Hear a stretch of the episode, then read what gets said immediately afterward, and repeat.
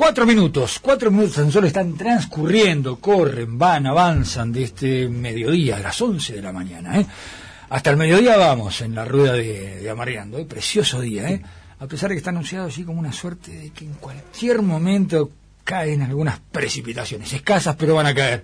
Esperemos que ello no ocurra, sobre todo porque aparte, bueno, eh, ha comenzado esta fiesta maravillosa en nuestro Montevideo, también en todo el país, pero fundamentalmente en el área metropolitana, que es el carnaval, y hay un montón de escenarios y un montón de gente que está allí, bueno, presta y pronta a disfrutar de este, de este carnaval. Feliz carnaval, buenos mediodías, buen mediodía, ¿cómo le va? Al diputado Carlos Coitiño del espacio 567 del Partido por la Victoria del Pueblo del Frente Amplio. ¿Cómo anda? ¿Bien?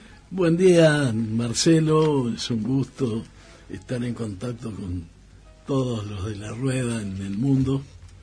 Y este, bueno, acá estamos fundamentalmente empezando a reflexionar. reflexionar. Ah, antes de reflexionar, ¿qué tal el, qué, tal el matecito? Bueno, Está espectacular. Yo te, yo te voy a decir, sin ánimo de competencia, te sale mejor que Alberto. ¿eh? Después se va a enojar el pelo. Eso jamás, jamás la competencia, pero hay que ser eh, lo que es es. Si el, mate ser- está bien, está bien. Si está mal, está Hay que mal. ser justo. Exacto, me parece que va por ahí. Te Bueno. interrumpía, estamos arrancando, bueno, decías vos, Sí. Hoy, digamos, estamos exactamente a nueve meses de que la ciudadanía uruguaya concurrirá a las urnas es como un parto. a definir exacto. Nueve meses. Estábamos pensando, no es un tema de coincidencia, pero naturalmente que a los nueve meses hay alumbramiento. Y naturalmente estamos mirando en esa perspectiva con el ánimo que el alumbramiento haga que la ciudadanía le dé al Frente Amplio una nueva alternativa de gobierno que es muy importante. Naturalmente que esto obliga a tener presente también que exactamente dentro de cinco meses, el 30 de junio, están las elecciones internas, que tienen algunas diferencias en relación a las elecciones generales del último domingo de octubre y cuando no, si es posible, un balotaje el último domingo de noviembre. Pero el balotaje define exclusivamente quién va a tener el gobierno nacional, quién va a ser el presidente, la presidenta elegida y el parlamento, que es una pieza Fundamental. bien importante para la gestión de cinco años de gobierno, A pesar de que tenemos una constitución presidencialista, Exacto. igual es importante es el Parlamento. importante, y esas se definen el 27 de octubre. El 27 de octubre, se, más allá de cuál sea el resultado del el balotaje, si hay, esperemos que no, La conformación del Parlamento se define precisamente el- el 27 de dentro de nueve meses. Para la instancia que planteaba Coitiño de, de junio, la de las elecciones internas, no hay problema. Para las otras sí. Digo por qué. Porque el 15 de abril vence el plazo para sacar la credencial, a no dormirse. Exacto. A los jóvenes que están para cumplir 18 años, que quieren participar del acto cívico, sobre todo además después van a tener serias digamos, complicaciones para, para el resto, ¿no? Exacto, y que tienen que estar habilitados para las internas y naturalmente después Ahí para está. las generales. El 15 de abril está venciendo el plazo. o sea Yo que- quería ir Ah, no, registrando para los oyentes que las dos elecciones tienen una característica bien marcada que las hace diferentes. Las elecciones nacionales, no las internas, son, digamos, de participación obligatoria. Las elecciones internas, estas que van a ver el 30 de junio, no es el voto obligatorio. ¿Y por qué marco esto como primer elemento de reflexión? A ver. Las últimas elecciones internas mostraron que quienes participaron, esto fue, digamos, eh, el- en el año 2014, fueron menos de la mitad de los que participaron. Evidentemente el no hacer el voto obligatorio, lamentablemente como un signo de conciencia política en la sociedad, hace que una cantidad muy importante, así que estamos hablando de la mitad, importante o e menos de la mitad, los números nos marcaron, digamos, 939.066 votos en relación a el millón, el 2 millones 200 mil que participaron en las elecciones. Vaya si hay diferencia. Y que muestra, desde nuestro punto de vista, respetuosamente expresado, que el nivel de conciencia política, por lo menos en el 2014, no era más elevado como para que la instancia a partir de la cual en cualquiera de los partidos que concurrían y van a concurrir en las elecciones del mes de octubre de este año, esas nacionales, se presentaron y convocaran a su gente ya ahí a elegir. Porque las diferencias entre una cosa y otra, entre una elección y la otra, está marcada fundamentalmente por lo que se elige. En las internas, ¿qué se elige?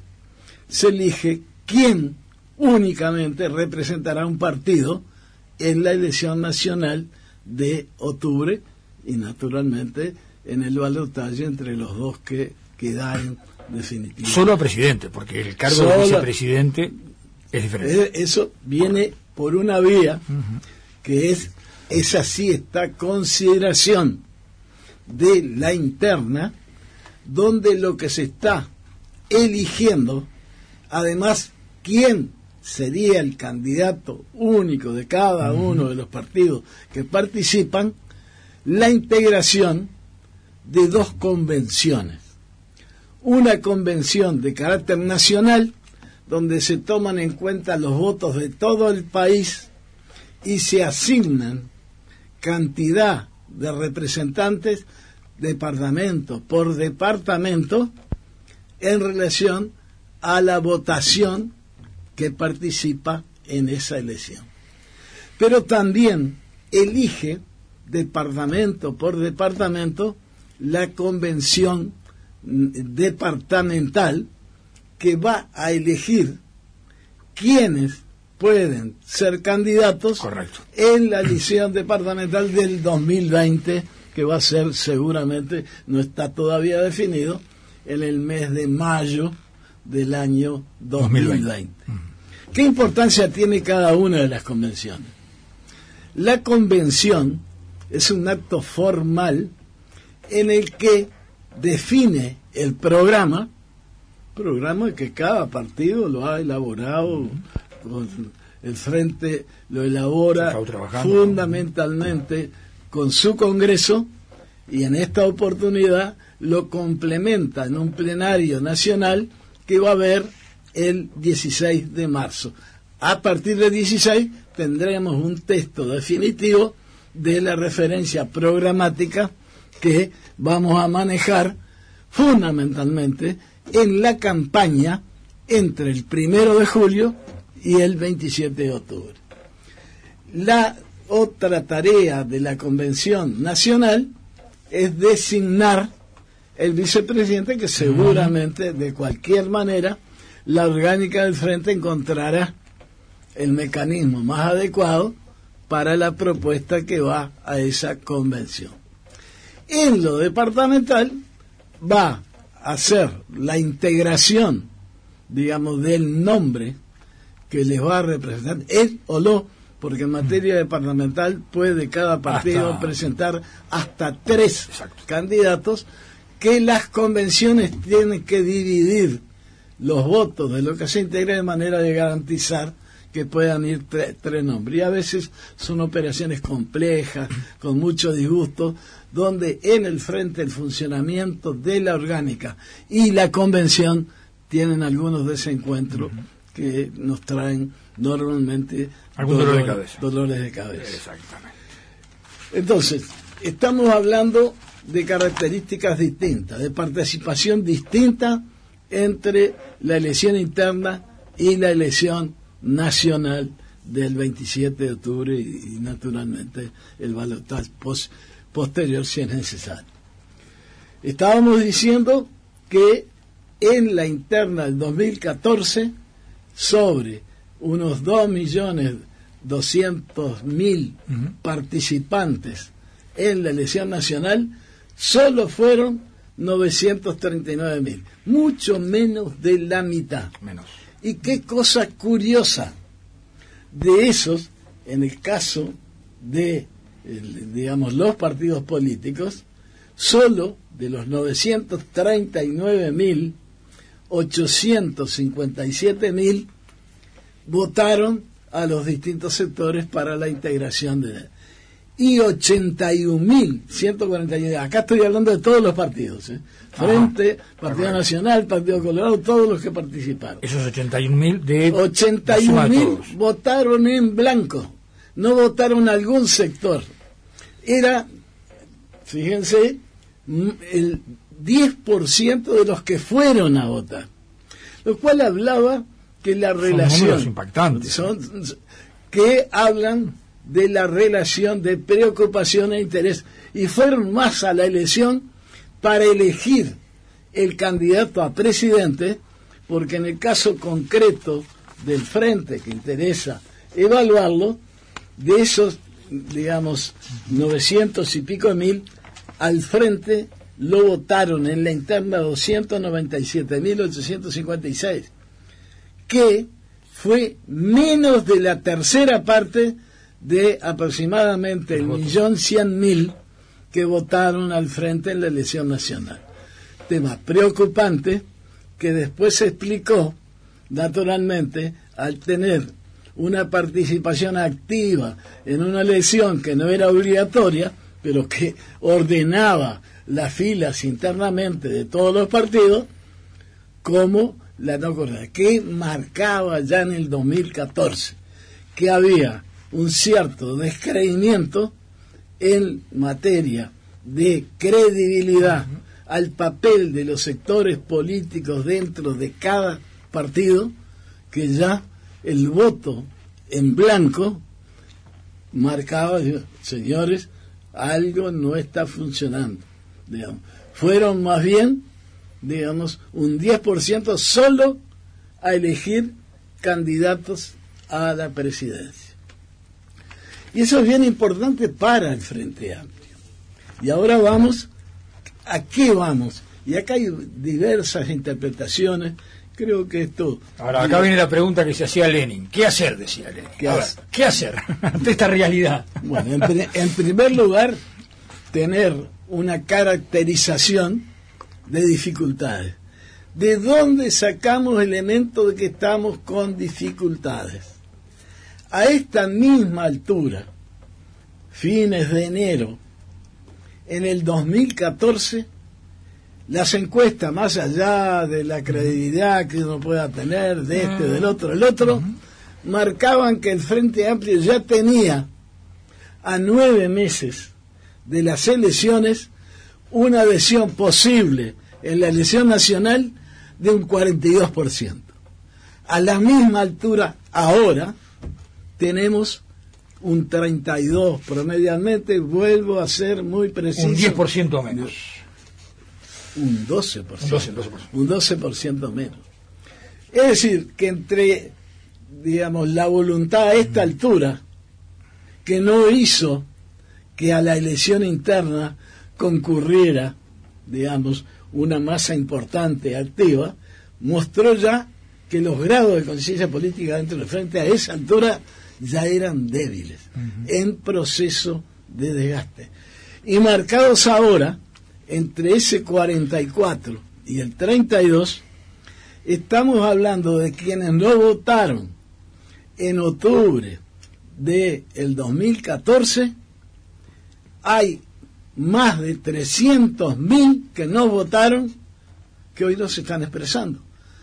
Más allá de que unos cambian, uno va de un lado para el otro, digamos, eso es natural, digamos, en un país con funcionamiento. Directamente no se están expresando. No se están expresando. ¿Qué indica eso? Que el riesgo de que en estas elecciones internas voten menos gente al frente de las que votar.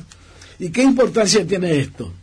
Allí está el disco más duro de la adhesión y son los capaces de salir en todo el país, en toda la sociedad, a trasladar razones por qué es necesario un nuevo respaldo para un cuarto periodo al Frente Amplio. Sin gente que hable con la gente, evidentemente que esa dificultad en, digamos, agravio comparativo con el 2014 ha empeorado.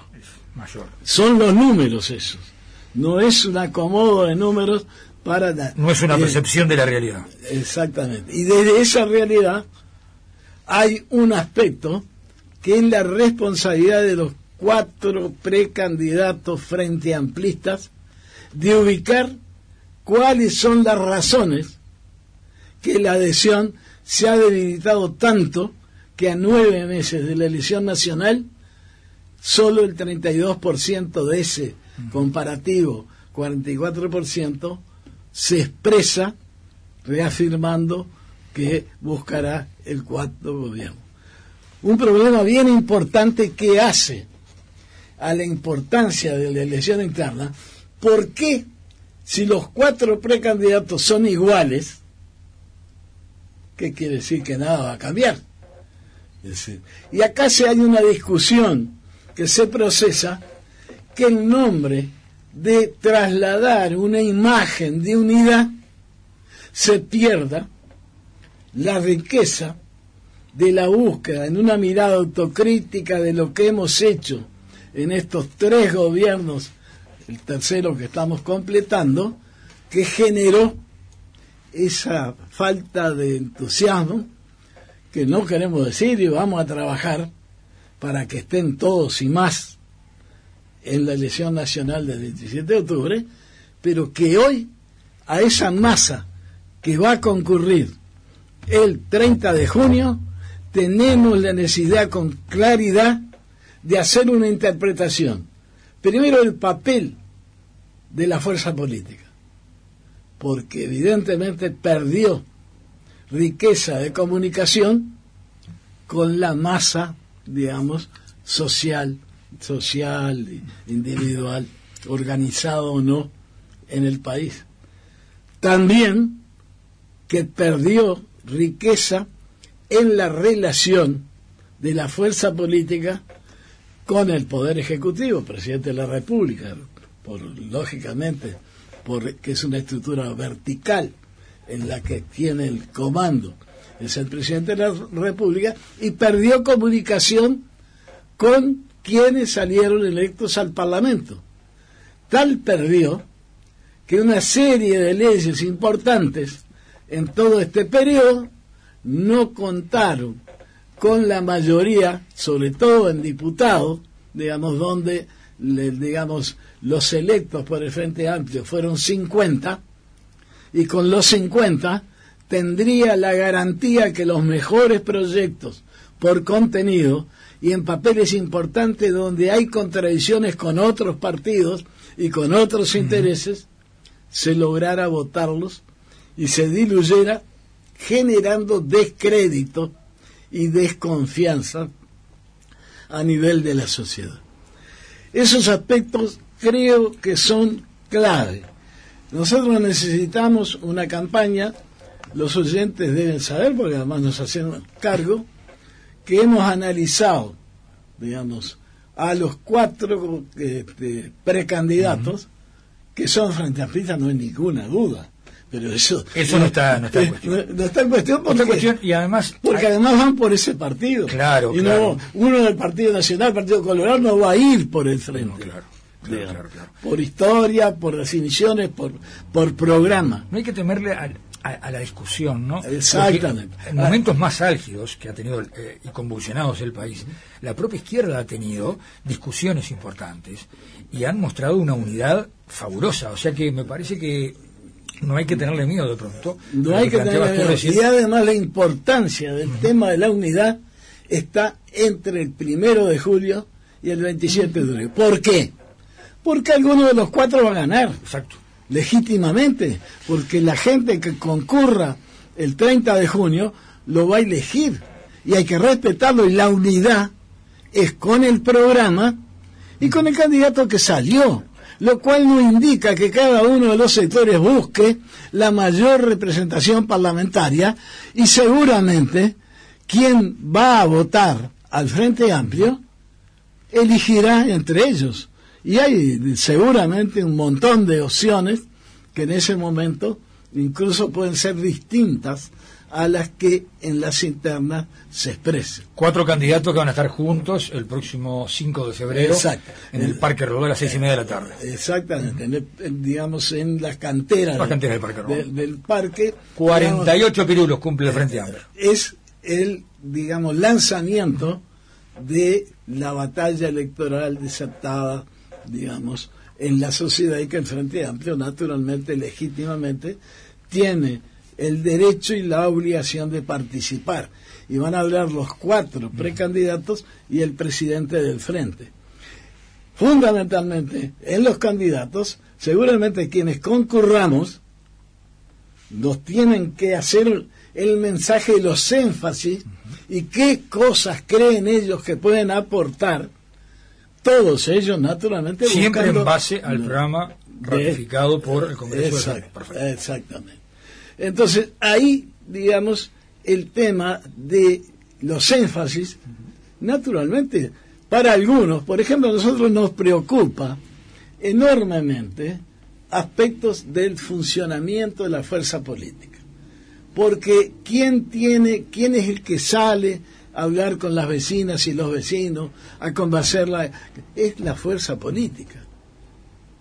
¿Por qué el fenómeno en un momento de separación entre la, la acción institucional en el Poder Ejecutivo, en el Parlamento, en los gobiernos departamentales que el Frente tiene, se disoció de la relación que impidió, empobreció por falta de información y fundamentación de las medidas de gobiernos que se llevaban adelante y fundamentalmente por aspectos que llevaron a ruptura en el relacionamiento con uno de los motores de la acumulación para un país cada vez más justo, eh, digamos, acá en Uruguay.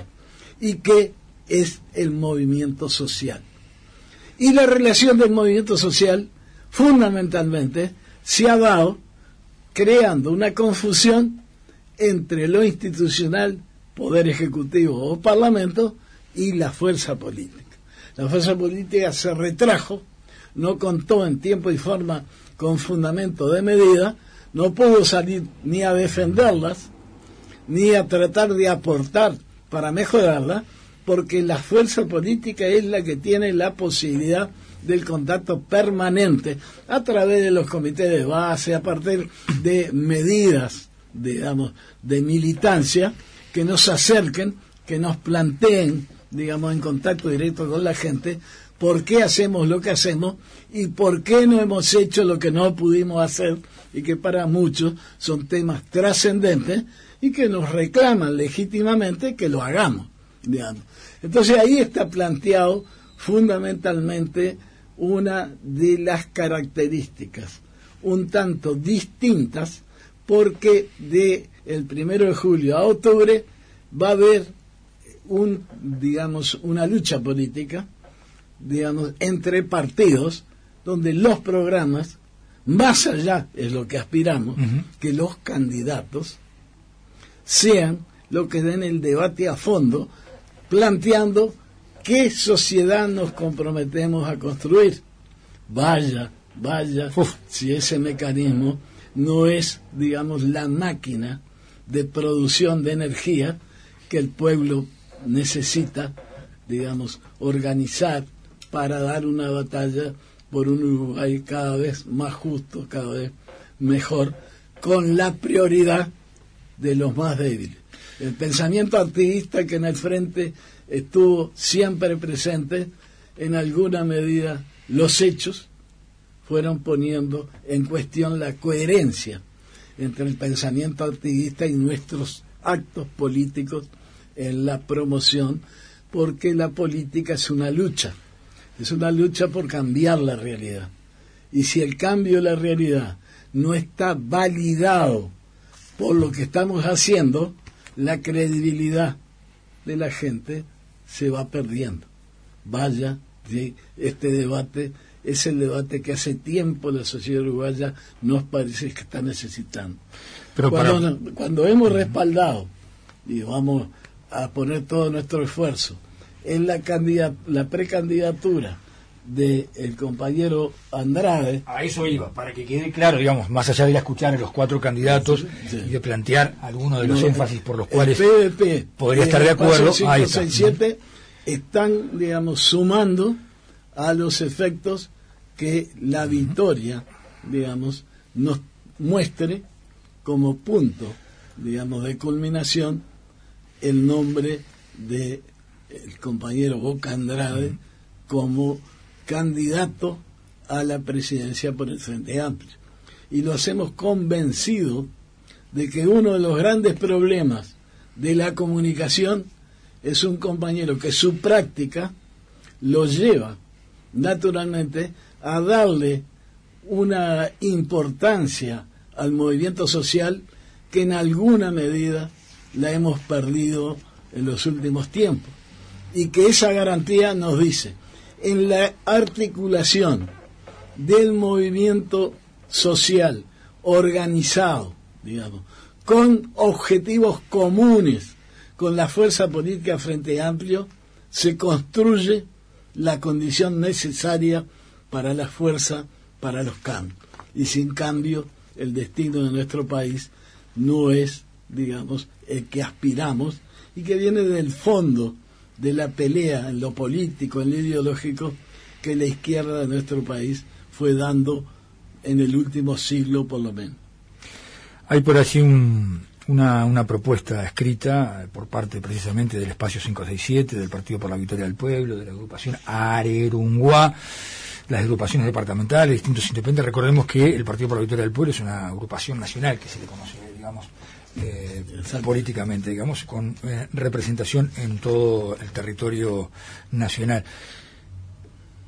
Estoy pensando también, eh, no sé si está en el no, no lo leí, no lo leí. Estoy pensando si también está presente lo que es la, la presencia de la diáspora, ¿no? Que en definitiva también en algún momento va a tener. Sin, sin, ninguna duda, el tema del voto de los uruguayos en el exterior es clave. Todos sabemos que en función de la Constitución nosotros necesitamos para las modificaciones que habiliten a que se exprese eso, tener un respaldo a nivel parlamentario de dos tercios que ha hecho que la oposición, por cálculos electorales, no por lo que significa darle la oportunidad a un uruguayo que no se ha ido porque él ha querido, sino que ha buscado resolver algunos problemas que acá no pudo, digamos, cree que los votos del exterior son todos del Frente Amplio. es una, un atropello al respeto, al pensamiento libre del uruguayo esté donde esté. Y en ese sentido, obvio que está y incluso se ha venido haciendo gestión. Pero quería también poner algo de casa.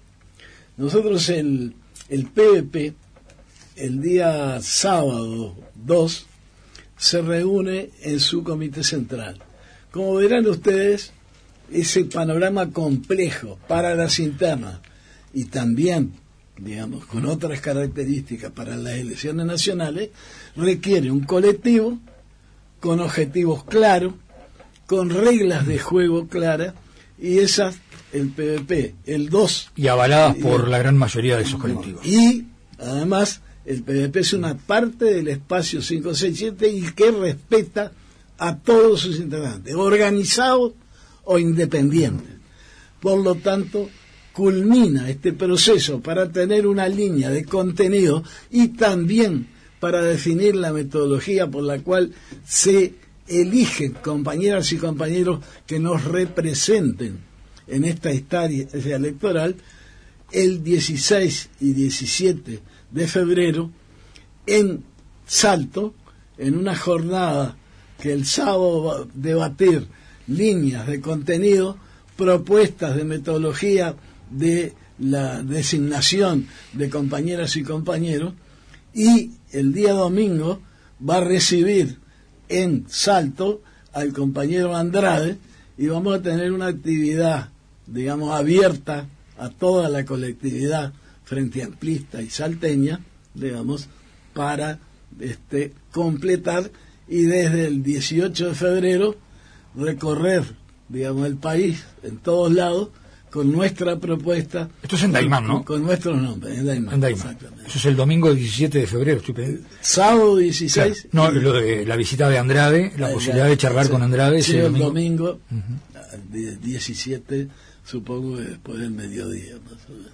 Se van a recibir con algún asadito, con creo eh, algo a la olla haremos. ¿Alguna cosita? Nunca vieron vieron que como no hay ley de partidos políticos, porque Darío Pérez no quiso, este, el tema de la financiación de la campaña electoral se convierte en un obstáculo cuando, digamos, las posibilidades materiales son más limitadas, más complicado es, y entonces ahí lo que se cuenta es con las pies, digamos, para caminar, para visitar y, digamos, con la comunicación oral y escrita para transmitirle al máximo de la ciudadanía, digamos, nuestros puntos de vista e invitarlos a que acompañen la propuesta. Seguro que nuestra historia permite que se nos juzgue y que por lo tanto tenemos la tranquilidad de, digamos, pretender por los objetivos que son los objetivos de los más débiles en la sociedad, estén en el primer lugar de los objetivos a resolver necesidades, desafíos y que nos comprometemos a llevar adelante. Estaba escuchando atentamente lo que planteabas hoy de, los números eh, que tirabas de la realidad en cuanto a la participación ciudadana, a la participación militante, eh, y a lo que tiene que ver pues con la, con la fortaleza de la democracia, ¿no? Y a veces uno se imagina que pueden haber operadores oscuros, golpistas, eh, fogoneando precisamente todo eso. Y a la luz de lo que estás planteando, es el propio sistema político que se autoflagela. Exactamente. Porque ese es otro de los debes también que ha tenido este gobierno. por lo pronto, digo del gobierno, ahora eh, a nivel parlamentario planteabas lo de Darío Pérez, pero también a nivel de gobierno, lo que puede ser promover eh, la democracia, lo importante que es la democracia.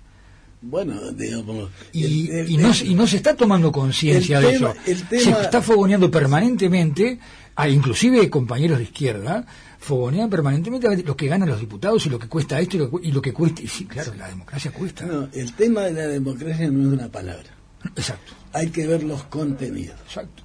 E indudablemente que uno no puede, en una sociedad injusta, es mucho más difícil entender que la estructura de funcionamiento democrático es un esfuerzo material, no solo de militancia, digamos, y que bien pago está, como también debería estar muy bien pago, la satisfacción de los elementos materiales indispensables de los más débiles, y estoy hablando de la vivienda, estoy hablando de la salud, estoy hablando de la educación, y estoy hablando de los recursos para alimentarse. Esos cuatro elementos son ordenadores y es el compromiso histórico que el Frente Amplio hizo frente a la ciudadanía. Y es legítimo que la ciudadanía nos mida y nos reclame que cumplamos con mayor rigor con esos objetivos en la medida que la realidad, más allá de los números del Banco Mundial, del otro, del otro, del otro, hay una realidad que el tema de la pobreza no se mide solo por la cantidad de, de ingreso económico que se tiene, porque con los mínimos, digamos, para no ser pobre, para no ser indigente, nadie deja de ser pobre. No es un peso más, un peso menos, no alcanza. Hay que ver el conjunto de las políticas sociales, cómo operan. Y evidentemente ese es un trabajo que el compromiso del Frente Amplio, naturalmente, es atacarlo con priorizándolo, digamos. Y priorizar implica muchas cosas. Implica valorar el tema del papel de las empresas públicas como proyecto, el, el poder de la investigación para construir un proyecto de país no tan dependiente de la exportación de los llamados commodities que no dejan valor agregado. Entonces, sin investigación, y eso es nada más que el 1% de lo que es el Producto Interno que anda en el entorno de los 58 mil millones de dólares, no lo hemos podido colocar. El tema de la vivienda, que hace 50 años que se votó una ley por la cual el 1% del el PBI debía ser volcado a la política de vivienda. Y que ni siquiera, es, y ni siquiera es volcado ese 1% al Fondo Nacional de Vivienda. Exacto. Y que el, el, en estos 13 años no pudimos llegar ni siquiera al 0,5% del PBI. Y vaya si el papel, desde el punto de vista de la pobreza, que es una vivienda, digamos, en condiciones de ser ocupada, vaya, digamos. Entonces, cuando algunos o algunos desconformes nos plantean disgusto, tiene razón. A pesar de eso, mira cómo lo despido. ¿eh? Cinco nuevos votantes, vamos por la cuarta. Un abrazo, compañeros. Soy César de 25 de agosto, vecino de Santa Lucía. Muy bien. a pesar de todo. César, en cualquier momento estamos pasando por allí, eh, por 25 de agosto, a charlar, intercambiar, sumar entusiasmo y recorrer hablar con vecinas y vecinos. Esto se gana yendo a la casa de cada una vecina y vecino en todo el país. Ustedes pueden y deben hacerlo porque está el futuro de todos en función de ese esfuerzo. Gracias por la visita, estimado Coitiño. Gracias, Marcelo. ¿Cómo sigue la jornada? Trabajando. Voy trabajando, Estamos preparando esa instancia del Comité Central del 2. Del 2 y sábado un activo de todo el país del PVP el 9 y un encuentro nacional del espacio 567 donde van de todos los departamentos en salto y ahí a remar. Y lleve, si va a andar por Daimán, lleve algún shortcito también, ya de paso, ¿por qué no? Sí. es un chapuzón. No, hay, hay. ah, va a haber lugar para chapuzón. Es completito, entonces. Gracias por la visita. ¿eh?